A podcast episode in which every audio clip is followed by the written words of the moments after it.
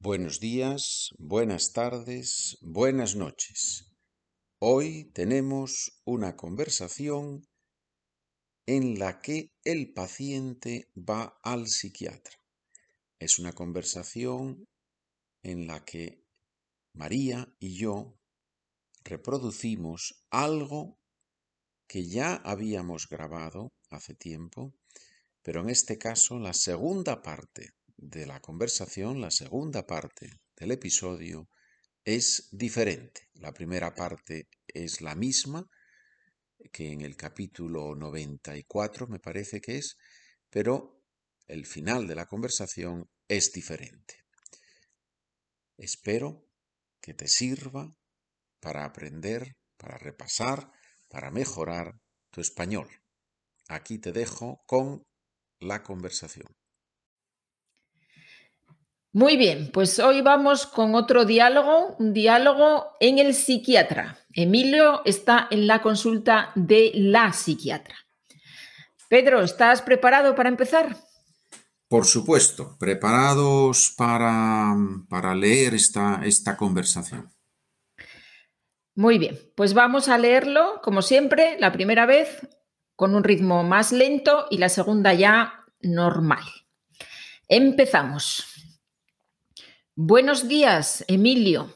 Pasa y siéntate, por favor. Buenos días, doctora. A ver, Emilio, cuéntame. ¿Has soñado algo interesante últimamente?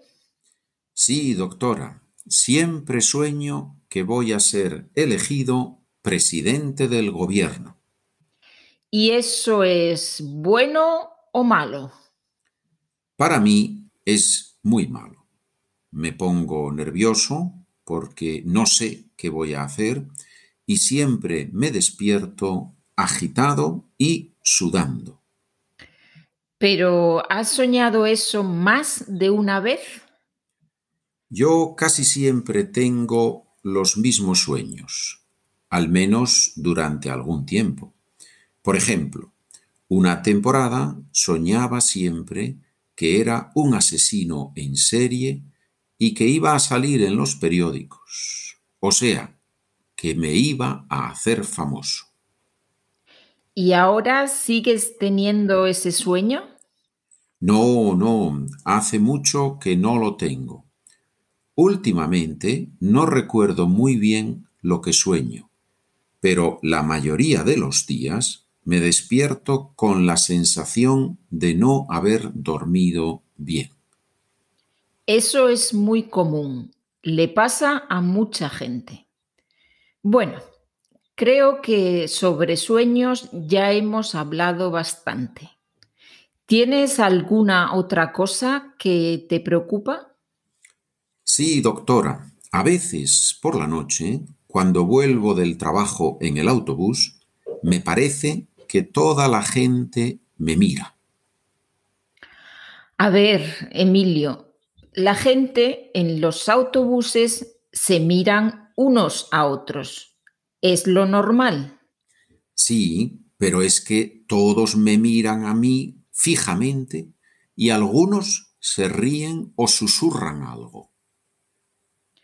Bueno, tú no tienes que preocuparte de lo que hacen los demás. Si ves que te pones nervioso, lee un libro durante el viaje o cierra los ojos y escucha música. Así te relajas y no piensas en lo que hacen los otros pasajeros. Sí, es una buena idea. Lo voy a intentar la próxima vez. Quería preguntarle una cosa, doctora. Sí, claro, dime es que mi mujer siempre me pregunta por mis sueños y yo no sé si contárselos. Quizás se asusta y piensa que está casada con un loco o con un hombre violento y me pide el divorcio. Bueno, no tienes que explicarle todos los detalles de tus sueños a tu mujer. Dile solo si has dormido bien o no y cuéntale un poco por encima con qué has soñado. Y no te preocupes por el divorcio. Tu mujer te conoce muy bien y solo quiere lo mejor para ti. ¿Cuánto tiempo lleváis juntos? Más de 30 años. Pero es que cuando éramos jóvenes yo no era tan nervioso como ahora, ¿sabe? Desde que compramos la casa siento mucha presión porque, aunque mi mujer trabaja, no gana mucho y tenemos que pagar la hipoteca y todos los demás gastos. A veces, por la noche, bebo un whisky o tomo alguna pastilla antes de acostarme y creo que por eso tengo sueños tan raros. En vez de tomar alcohol o pastillas, haz algo de deporte después del trabajo. Sal a correr, vete al gimnasio o da una vuelta en bicicleta. Así sueltas la tensión, te despejas y ya verás cómo duermes mucho mejor sin necesidad de tomar nada. Es verdad, doctora. Creo que puede funcionar. Ahora que ya sé lo que tengo que hacer, me siento mucho mejor. Muy bien, pues vamos a leerla otra vez, vamos a leer el, el, diálogo otra vez, dándole un poco más de ritmo. Buenos días, Emilio. Pasa y siéntate, por favor. Buenos días, doctora. A ver, Emilio, cuéntame. ¿Has soñado algo interesante últimamente? Sí, doctora, siempre sueño que voy a ser elegido presidente del gobierno. ¿Y eso es bueno o malo? Para mí es muy malo. Me pongo nervioso porque no sé qué voy a hacer y siempre me despierto agitado y sudando. ¿Pero has soñado eso más de una vez? Yo casi siempre tengo los mismos sueños, al menos durante algún tiempo. Por ejemplo, una temporada soñaba siempre que era un asesino en serie y que iba a salir en los periódicos, o sea, que me iba a hacer famoso. ¿Y ahora sigues teniendo ese sueño? No, no, hace mucho que no lo tengo. Últimamente no recuerdo muy bien lo que sueño, pero la mayoría de los días me despierto con la sensación de no haber dormido bien. Eso es muy común, le pasa a mucha gente. Bueno, Creo que sobre sueños ya hemos hablado bastante. ¿Tienes alguna otra cosa que te preocupa? Sí, doctora. A veces por la noche, cuando vuelvo del trabajo en el autobús, me parece que toda la gente me mira. A ver, Emilio, la gente en los autobuses se miran unos a otros. Es lo normal. Sí, pero es que todos me miran a mí fijamente y algunos se ríen o susurran algo. Bueno, tú no tienes que preocuparte de lo que hacen los demás. Si ves que te pones nervioso, lee un libro durante el viaje o cierra los ojos y escucha música. Así te relajas y no piensas en lo que hacen los otros pasajeros. Sí, es una buena idea. Lo voy a intentar la próxima vez. Quería preguntarle una cosa, doctora. Sí, claro, dime. Es que mi mujer siempre me pregunta por mis sueños y yo no sé si contárselos. Quizás se asusta y piensa que está casada con un loco o con un hombre violento y me pide el divorcio. Bueno, no, no tienes que explicarle todos los detalles de tus sueños a tu mujer. Dile solo si has dormido bien o no y cuéntale un poco por encima con qué has soñado. Y no te preocupes por el divorcio. Tu mujer te conoce muy bien y solo quiere lo mejor para ti. ¿Cuánto tiempo lleváis juntos? Más de 30 años. Pero es que cuando éramos jóvenes yo no era tan nervioso como ahora, ¿sabe?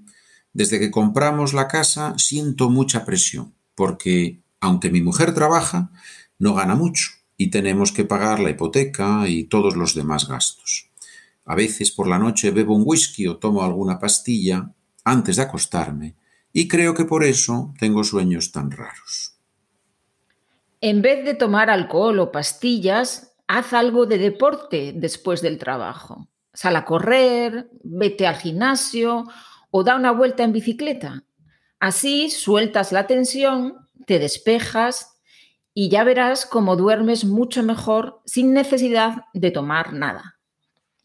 Es verdad, doctora. Creo que puede funcionar. Ahora que ya sé lo que tengo que hacer, me siento mucho mejor. Muy bien, pues ya, ya está el diálogo, ya hemos leído el diálogo con las dos velocidades, más rápido y más lento. Y ahora vamos a hablar sobre algunas palabras del diálogo. Vamos a explicar algunas palabras.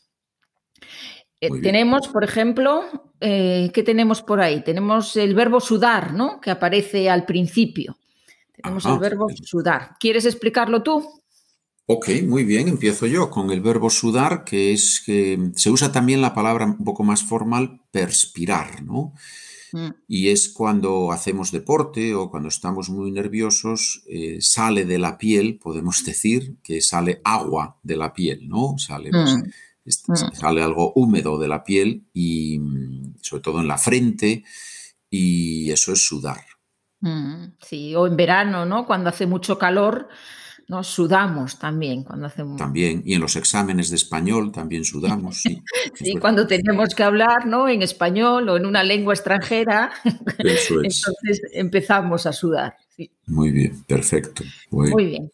¿Qué más? Tenemos ahí eh, temporada. ¿No? Temporada... esa la explicas tú. Esa es muy difícil, la explicas tú. temporada viene de tiempo, ¿no? Y significa un periodo de tiempo un poco, un poco largo, ¿no? No es un día o dos, una temporada es un poco de tiempo, pueden ser unos meses, incluso algún año, ¿no? Un periodo de tiempo un poco largo, una temporada. Muy bien. Se puede hablar de temporada de esquí, por ejemplo, ¿no? Sí, sí, sí. La temporada de esquí también, en el sentido de la, sí, en la época en la que se va a esquiar, ¿no? Los meses, ¿no? Que son de, esquí, sí. Muy bien, perfecto, perfecto. Muy bien. Hombre, tenemos una palabra ahí muy bonita, susurrar. Sí, sí, sí, sí. Es una palabra onomatopéyica, ¿no? Susurrar. Bueno, que es hablar muy bajo, ¿sí? Hablar en voz muy baja como cuando decimos algo así, ¿no? Susurramos.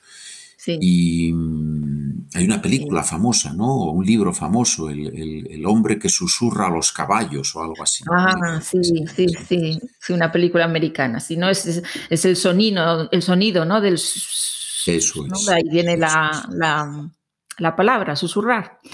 Sí, muy bien.